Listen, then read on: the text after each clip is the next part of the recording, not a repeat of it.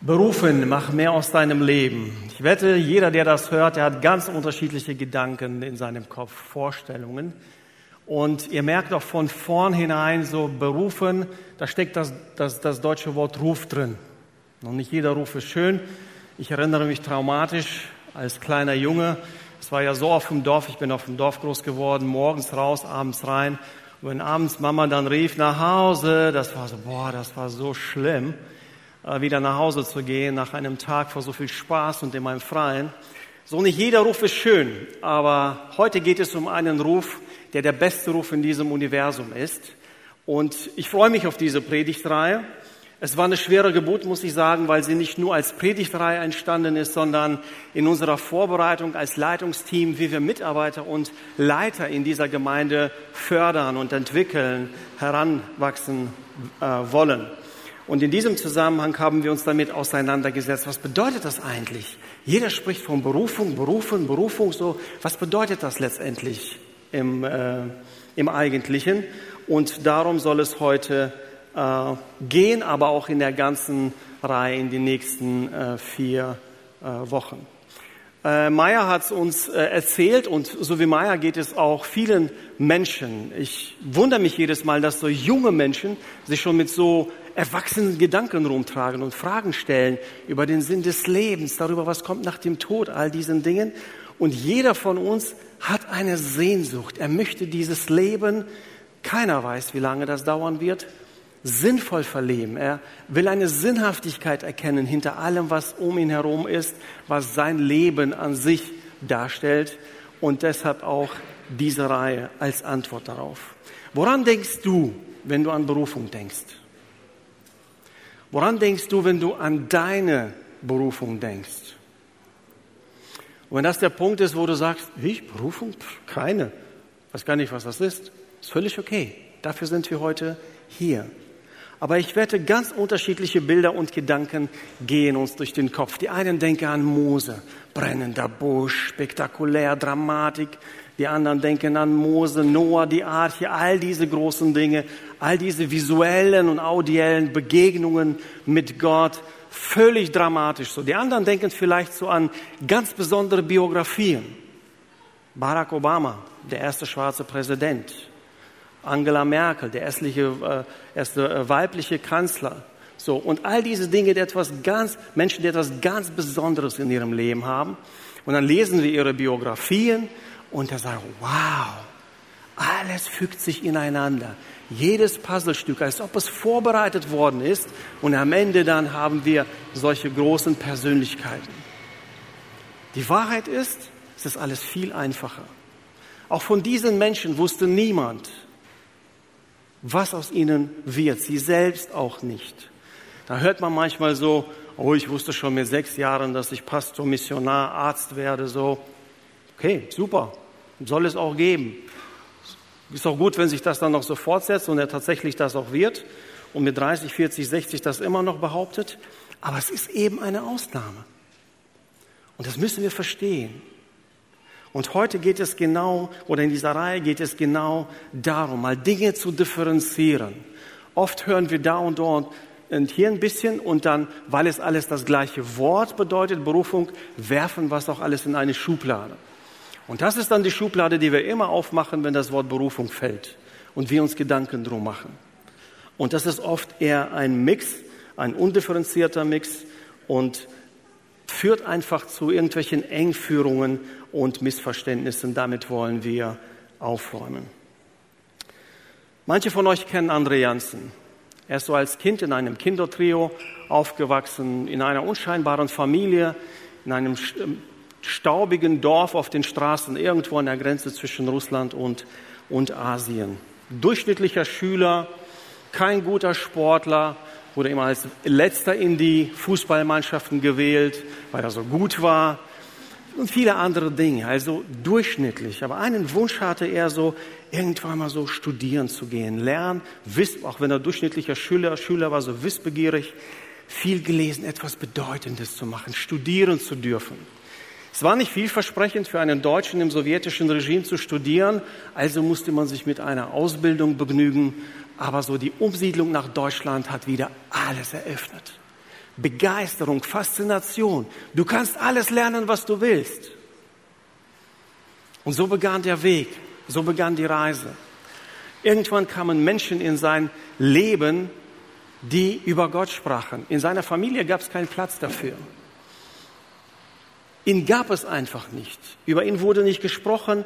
Und wenn es irgendwann mal fiel, dass es Gläubige gibt, dass es Gott gibt, dann hat man sie nur für zurückgeblieben gehalten und Gott irgendwie ganz blöd kommentiert. Und diese Menschen, die sprachen in sein Leben und jeder für sich hat immer so ein Stückchen mehr von Gott dargestellt. Ganz besonders sein Vater. Und dann hatte er einen Jugendpastor, der Stunden und Tage und Wochen in ihn investiert hat und ihm geistlich auf die Beine geholfen hat. Sein früher Wunsch, auf die Bibelschule zu gehen, wurde erstmal abgelehnt. So, Bibelschulen Schulen sind weltlich, da lernt man böse Dinge, da sollte man nicht hingehen, wenn man wirklich gläubig bleiben will. Aber irgendwann war es soweit. Seine mutige Frau, ein Freund trugen dazu bei, dass der Weg zur Bibelschule ging. Danach kamen sechs Monate Portugal, Missionseinsatz, drei weitere Jahre im Studium in USA und währenddessen ein Anruf von den Leitern dieser Gemeinde. André, kannst du dir nicht mal vorstellen, nach Siegburg zu kommen? 14 Jahre, drei Monate und 18 Tage später stehe ich hier. Warum erzähle ich das? Weil die meisten Berufungsgeschichten, die meisten Geschichten, die Gott mit Menschen schreibt, sind unscheinbar. Sie sind nicht etwas Besonderes. Und wenn man sich darauf ausrichtet, immer nur auf solche Menschen zu achten und Berufungen zu erwarten, wie bei Mose, Noah und Jeremia und anderen, verpasst man etwas im eigenen Leben. Man hemmt sich, man grenzt sich ein.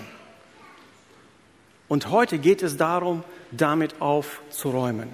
Denn bei Berufungsgeschichten geht es nicht um Spektakel, es geht nicht um Dramatik, es geht nur darum, dass Gott spricht, wir zuhören und auf sein Reden antworten.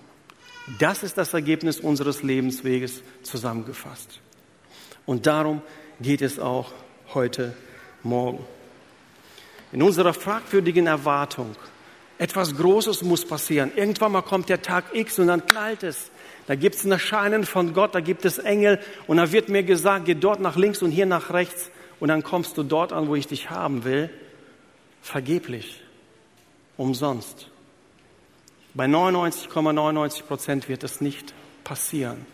Aber viele, äh, viele andere kleine Dinge werden und sind in deinem Leben passiert, die diesen Weg öffnen, die diesen Weg deutlich machen. Und uns geht es in dieser Predigtreihe darum, dieses biblische Konzept mal herauszuschillen, mal deutlich zu machen. deutlich zu machen, wie Gott es sich gedacht hat, wie Gott uns Menschen leitet, wie er mit uns sein Reich baut und mit uns seine Geschichte schreibt. Wir wollen es nicht zulassen, dass irgendjemandes Vorstellungen uns hemmen, Freiheit, freiheitsberaubend einfach in unser Leben hineinwirken, sondern sein lebendiges, uns befreiendes, vom Geist gewirktes Wort soll uns erreichen. Das soll in uns Freiheit schaffen dafür, dass Gott hineinreden kann und dir offenbaren kann, Schritt für Schritt, wie du weiter gehst. Okay? Okay, ich höre ein lautes Okay. Das deutsche Wort Berufung, habe ich ja schon gesagt, bedeutet ein Rufen. Und dann stellt sich damit zusammenhängend die Frage, von wem ergeht der Ruf, an wen ergeht der Ruf und wohin wird gerufen. Und die Berufung beginnt ganz einfach damit, dass Gott zu sich zurückruft. Warum zurück? Vielleicht bist du neu, vielleicht hörst du zum ersten Mal, äh, vielleicht hast du noch nie die Bibel gelesen, wie auch immer. Es gab einen Moment, wo Gott diese Welt geschaffen hat und uns mit ihr. Aber dann wussten wir Menschen immer besser wie Gott. Wir wollten uns von ihm abnabeln, wollten uns emanzipieren, frei sein von ihm, selbst das Leben gestalten. Und es gab so einen Bruch, den die Bibel Sündenfall nennt. Da begann der Bruch zwischen Gott und Mensch und ihrer Beziehung. Und seitdem, seitdem ruft Gott in diese Welt hinein, komm zurück. Mit den Worten von Jesus, kommt zu mir, ihr mühseligen und beladenen ich will euch Ruhe geben, ich will euch Frieden geben. Wenn du Interesse hast, davon mehr zu hören, bei uns in der Mediathek ist eine Predigtreihe. Vor ungefähr anderthalb Jahren, glaube ich, zwei Jahren gab es die Zurück zu Gott, muss die heißen. Und dort kannst du noch mehr darüber hören, wie Gott ruft. Deshalb das Herz jeder Berufung, individuellen, kollektiven, beginnt damit, dass Gott zu sich ruft. Wenn wir über Berufung nachdenken im biblischen Sinne, dann geht es erst darum, dass wir zurück zu unserem Ursprung gehen, zum Autor unseres Lebens und dort beginnt unsere Reise. Denn im Grunde, im Grunde ist eine Berufungsgeschichte ein Weg mit Gott, auf dem er Stück für Stück Dinge offenbart, durch Ereignisse, durch Menschen, durch das Bibellesen, durchs Gebet und vielleicht auch manchmal durch sein dramatisches Eingreifen lenken. Interessanterweise kommt dieses Wort, das im Wort Berufung steckt, schon bei der Schöpfung durch. Wenn Gott die Welt schafft, dann reicht es für ihn, ein Wort zu sprechen und Dinge entstehen. Und dieses Rufen, dieses Aussprechen ist eigentlich das, was Dinge ins Leben gerufen hat, die nicht da waren. Aus dem Nichts sind Dinge entstanden durch sein Wort und dieses Wort bedeutet auch oder steckt in dem Wort Berufung. Also im Grunde, wenn wir davon sprechen, dass Gott uns beruft, zu sich ruft, dann ruft er uns ins Leben. Wir fangen an, angemessen ihm entsprechend zum Leben. Und in dieser vorigen Predigtreihe hatten wir das zusammengefasst, was es bedeutet. So dieses Bios, dieses biologische Leben oder eben dieses göttliche Leben, was Gott uns vorbereitet hat. Das ist der gravierende Unterschied zwischen diesen zwei Dingen. Und der Apostel Paulus ist ein Meister dann, darin Dinge zusammenzufassen. Und dieses Wort, das in der Schöpfungsgeschichte vorkommt, das fasst er in diesem zweiten Korintherbrief, Vers 5, äh, äh, Kapitel 5, Vers 17 zusammen und sagt, vielmehr wissen wir, wenn jemand zu Christus gehört, wenn jemand in Christus ist, heißt es in älteren Übersetzungen, wenn jemand zu Christus gehört, ist er eine neue Schöpfung, ist er eine neue Kreatur, wenn man das in Lutherdeutsch sagen möchte. Er ist etwas und dieses Ktisis-Wort, das ist das Wort der Schöpfung, das auch für Schöpfung gebraucht wird. Da entsteht etwas vollkommen Neues. Nicht saniert, nicht tapeziert, nicht überlackiert, etwas komplett Neues, was da entsteht, wenn Gott ins Leben ruft und sagt, wenn du zu Jesus gehörst, dann bist du eine neue Schöpfung. Wir können uns vielleicht so bildlich vorstellen, aber was bedeutet das eigentlich? Auch hier möchte ich mich nicht wiederholen, weil in der letzten, vorletzten Reihe hatten wir darüber gesprochen, was es heißt, eine neue Schöpfung zu sein. Wir sind frei. Wir sind frei, darüber zu entscheiden, ob wir uns unter die Macht der Sünde des Bösen stellen oder unter die Macht Gottes stellen. Diese Freiheit hat nicht jeder, aber die hat laut Bibel jeder, der zu Gott gehört, der sich für Gott entschieden hat, der mit Gott lebt ist eine neue Schöpfung. Wir haben die Vollmacht, sagt Johannes, Kinder Gottes zu heißen. Und ich weiß nicht, was du dir ausmalst, was so das Allergrößte sein könnte in deinem Leben, wie man dich betiteln würde. Mit Doktor, mit Professor, mit keine Ahnung, irgendwas ganz Besonderes, was für dich hervorsticht.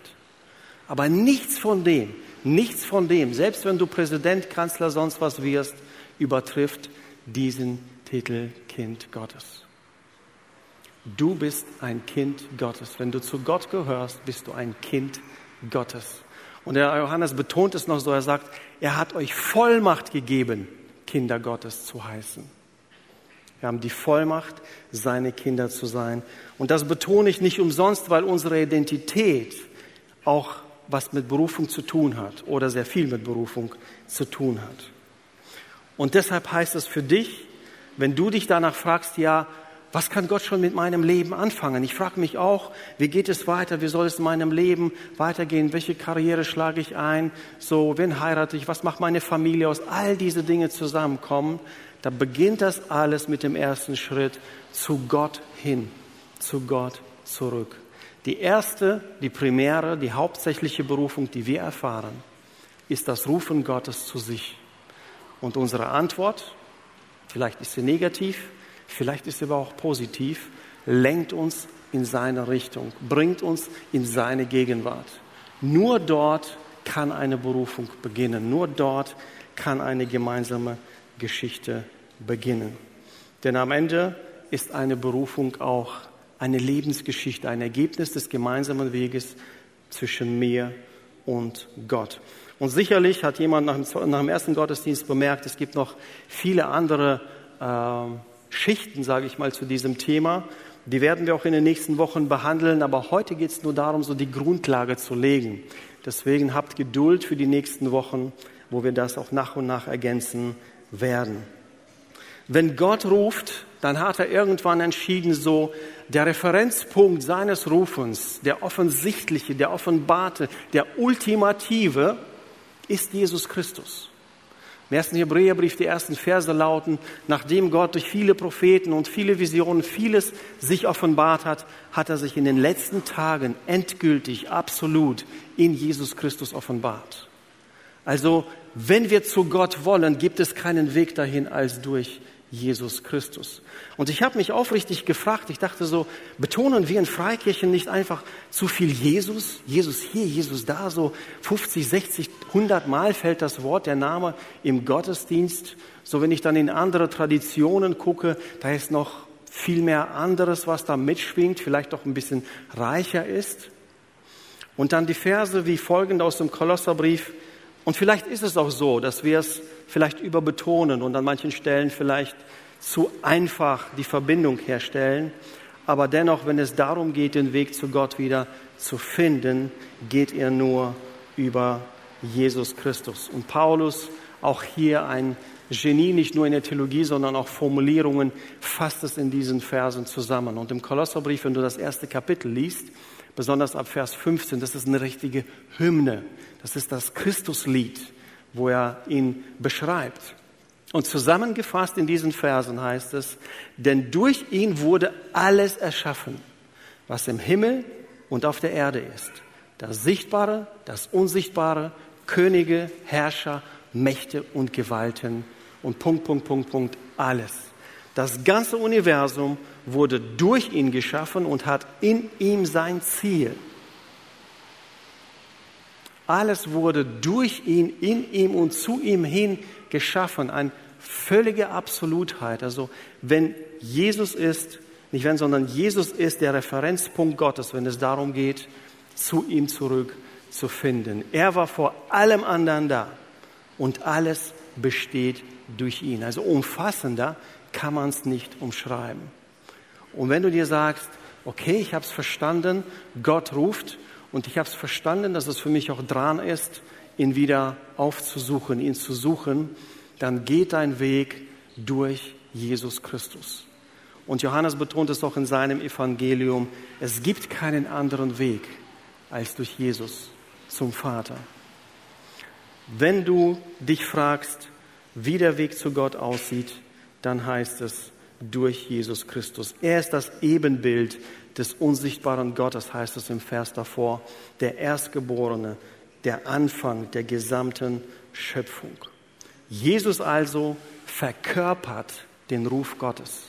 Jesus verkörpert den Ruf Gottes und es gibt für uns keinen anderen Weg als durch ihn.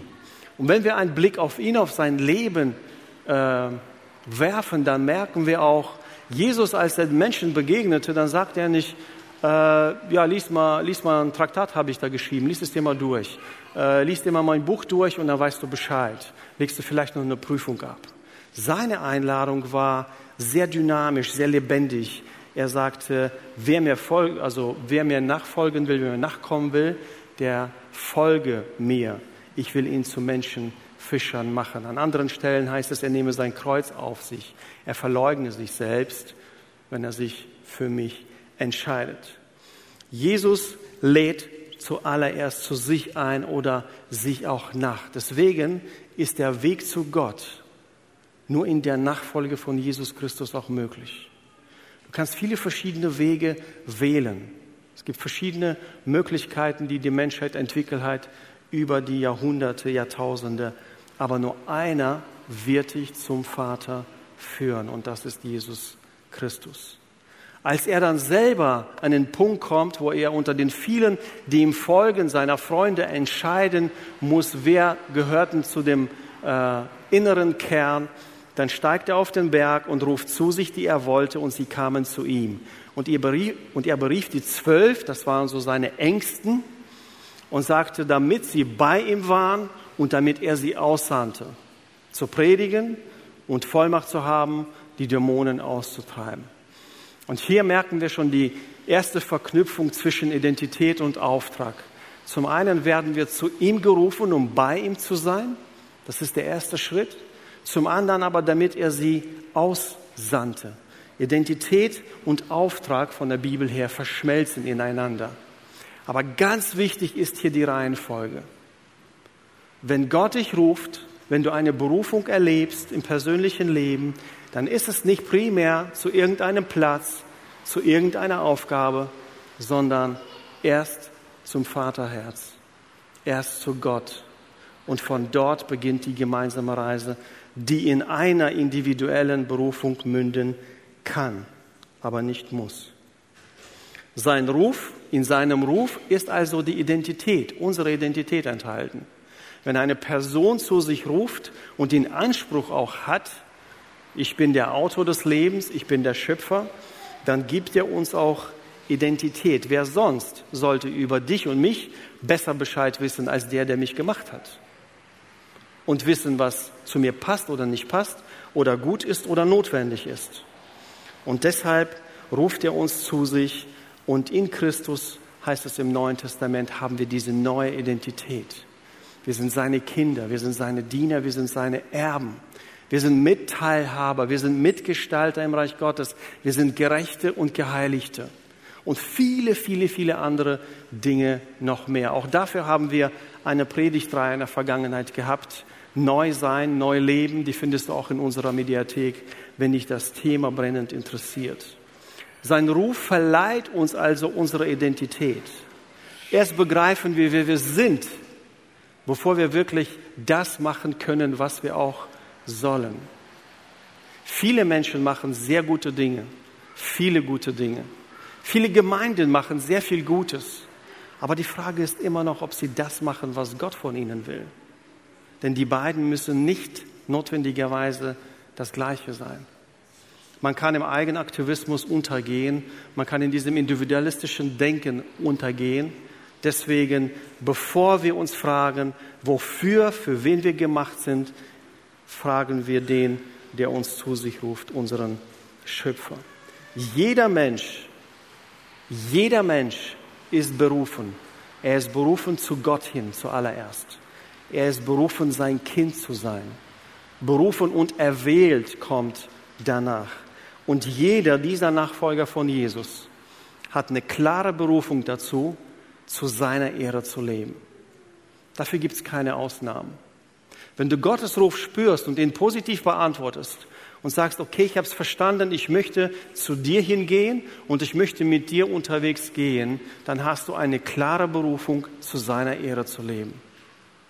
Und das ist uns auch noch wichtig in dieser Reihe, heute klingt es vielleicht nicht so durch, aber erwähnen möchte ich, wir machen keinen Unterschied zwischen geistlichen und säkulären Berufen. Nach unserem Verständnis gibt es auch keinen größeren Wert für den Dienst im geistlichen oder im normalen beruflichen. Aber das werden wir in den nächsten Predigten nochmal äh, konkreter betonen. Jeder ist in seiner Nachbarschaft, in seinem Beruf, was immer dein Beruf ist, dazu aufgerufen, zu seiner Ehre zu leben, sein Licht dort zu sein, sein Zeugnis zu sein. Die Berufung, diese allgemeine Berufung hat jeder von uns. Und so kommen wir zu der Erkenntnis, unsere Identität bestimmt unsere Berufung. Gott ruft hinaus, wir beantworten diesen Ruf und das ergibt die Berufung. Berufung ist ein beantworteter Ruf von jemandem an jemandem zu jemandem. In diesem Fall von Gott an dich zu ihm hin. Und dort beginnt unsere Reise. Deshalb ist auch das Herz jeder Berufung beginnt im Leben mit Gott. Gottes Berufung beginnt, indem er dir seine Identität zuspricht. Viele Aufkleber haben die Menschen dir gegeben in deinem Leben, gute und schlechte. Du bist so und so und du bist so und so und du bist so und so. Wichtig ist, dass du verstehst, wie Gott dich bezeichnet, welche Identität Gott dir zuspricht, nicht nur aus der Luft gegriffen, sondern für die er selbst persönlich bezahlt hat. Das ist grundlegend wichtig. Wenn du darüber nachdenkst, wie könnte meine persönliche Geschichte mit Gott aussehen und ausgehen? Und nun, wie am Ende jeder Predigt, stellen wir uns die Frage, was nun? Was mache ich mit dem Ganzen? Was steht mir bevor? Welche nächsten Schritte kann ich oder sollte ich machen? Zuallererst, wenn jemand mich ruft, dann assoziiere ich etwas damit. So, wenn der Sascha mich ruft, dann, also wenn er mich anruft, zum Beispiel am Telefon, dann gehe ich eher dran, vielleicht als bei jemand anderem. Wenn meine Frau mich ruft, dann stehe ich auf und gehe hin. Es gibt keinen Menschen, der mir näher ist. So, je nachdem, wer mich ruft, dem antworte ich auch, weil ich mit diesem Rufenden eine Person verbinde. Und verzeiht mir die Frage, aber jeder von uns hier im Saal, wenn wir das Wort Gott in den Mund nehmen, versteht etwas anderes darunter. Bei uns im Team sagen wir, wir haben sind auch manchmal unterschiedlicher Meinung, so wir benutzen die gleichen Wörter und merken irgendwie, das geht nicht weiter und stellen dann fest, wir benutzen zwar das gleiche Wort, aber wir gucken in ganz unterschiedlichen Wörterbüchern nach. Und du hast ein eigenes Wörterbuch. Das ist gefüllt mit deinen Erfahrungen, mit dem, was Menschen dir gesagt haben. Alles, was so in deinem Leben vorgekommen ist, macht das aus. Und deswegen, wenn du dich fragst, ob jemand, der vielleicht länger mit Gott unterwegs ist, wo schon sehr viel jemand etwas gesagt hat und sich sehr viel Dinge gesammelt haben. Und das ist dann ja so, wir werfen es in eine Schublade und bedienen uns da ja auch immer, obwohl da alles durcheinander liegt. Wen meinst du, wenn du Gott sagst? Ist es jemand, der auf der Wolke sitzt mit einem weißen Bart und beobachtet, dass diese Welt vor die Hunde geht? Ist es jemand, der ganz nah und persönlich ist, von dem wir sagen, er wohnt in unseren Herzen? Ist es jemand dazwischen? Und je nachdem, wo du stehst auf deiner Reise, wirst du dich irgendwo wiederfinden, aber das ist wichtig zu klären. Wer ist es da? Wen meine ich, wenn ich Gott sage? Wem vertraue ich mich an? Wem vertraue ich meinen ganzen Lebensweg an? Wer ist das? Und ich kann ihn in der Bibel kennenlernen, ich kann den durch die Zeugnisse kennenlernen, die andere erzählen aus dem Leben mit ihr, wie wir auch im Video gesehen haben, viele andere. Und dann entscheide ich, mit ihm den Weg zu machen oder nicht. Die zweite Frage, wer bin ich, wenn Gott meine Identität bestimmt? Vielen Menschen begegne ich wöchentlich. Wöchentlich könnte ich sagen, habe ich Gespräche mit Menschen, wo sich einfach im Kern die Frage stellt, wer bin ich eigentlich? Ich habe das und das erfahren, das und das wurde mir angetan, das und das habe ich erlebt und das hat mein ganzes Leben verändert. Ich bin 50 und trage mich immer noch mit Dingen aus den 20ern rum. Wer ist, was ist deine Identität, wenn du Gottes Wort für wahrnimmst? Wenn du das für wahrnimmst, was er dir sagt und nicht andere Menschen. Du bist ein Kind Gottes. Du bist ein Heiliger bist ein Gerechter. Und das nimmt nicht irgendjemand in den Mund, das nimmt Gott in den Mund, der dich am besten kennt. Niemand von uns würde sich selbst so bezeichnen, vermute ich. Wer bist du, wenn du Gott in dein Leben hineinsprechen lässt? Denn das entscheidet darüber, wie dein Weg aussehen wird. Das, was du zulässt, was Gott dir an Identität gibt, entscheidet darüber, wie dein Weg mit ihm ausgeht, wie deine persönliche Berufungsgeschichte oder auch einfach deine Geschichte mit ihm ausgehen wird. Alles beginnt mit seinem Ruf. Neben dem, dass du ihn kennenlernen musst und sollst, wenn du mit ihm unterwegs sein willst, ist die Bedingung, dann musst du auch etwas über dich kennenlernen. Wer bin ich eigentlich? Wie reagiere ich auf Dinge? in verschiedenen Situationen. Was bringe ich mit? Wie sehe ich mich selber? Und wir haben auch in der Gemeinde ein, einen Kurs, ein Seminar etabliert, das heißt Dienstseminar und bedeutet so viel wie Dienst im Einklang mit, mit Neigungen, Stärken und Talenten. Und da geht es um nichts anderes, als einfach hineinzuschauen. Wir haben in der Heiligen Geistreihe gesagt, äh, wenn der Heilige Geist kommt, bringt er Geschenke mit. Wenn er in dein Leben, in dein Herz kommt, bringt er dir Geschenke mit und diese bezeichnen wir als geistliche Gaben. Gnadengaben heißt es übersetzt. Und diese Gaben machen einen Teil von dir aus. Dann hast du irgendwelche Fertigkeiten, die du im Leben gelernt hast, über deine Ausbildung oder Eltern oder sonst irgendjemanden. Und du hast einfach deine Persönlichkeit. All diese Dinge kommen in deiner Person zusammen. Und deswegen reden wir von der Kombination, die Gott in dir zusammengeführt hat. Die ist einzigartig. Ich lade dich ein, im September beginnen diese Seminare. An vier Abenden finden sie hier im Haus statt. Einfach mal in dich selbst hineinzuschauen. Und wenn du diese zwei Dinge zusammenbringst, einmal zu sagen, okay, ich kenne Gott so viel, dass ich ihm vertraue, ich begebe mich auf die Reise mit ihm und ich schaue in mich hinein und weiß ungefähr, was ich mitbringe. Und diese beiden Dinge kommen übereinander und ergeben deine ganze persönlich individuelle Berufungsgeschichte. Deine Geschichte mit Gott beginnt immer mit dem Ruf zu ihm hin. Manche bezeichnen es Bekehrung, manche bezeichnen es als Entscheidung für Gott, was immer deine Sprache dafür ist. Es muss einen Moment geben, an dem du sagst, Gott, ich möchte mit dir unterwegs sein. Ich lasse mich von dir korrigieren, ich lasse mich von dir ermutigen, stärken. Ich begebe mich auf diesen Weg mit dir.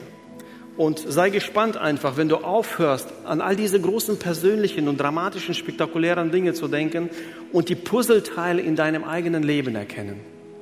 Da wirst du erkennen, wie sie sich zusammenfügen zu einem Faden, zu einer Geschichte, zu deiner Geschichte mit Gott. Und darauf sei gespannt, denn das ist, glaube ich, das größte Abenteuer, das schönste Abenteuer, worauf man sich so einlassen kann.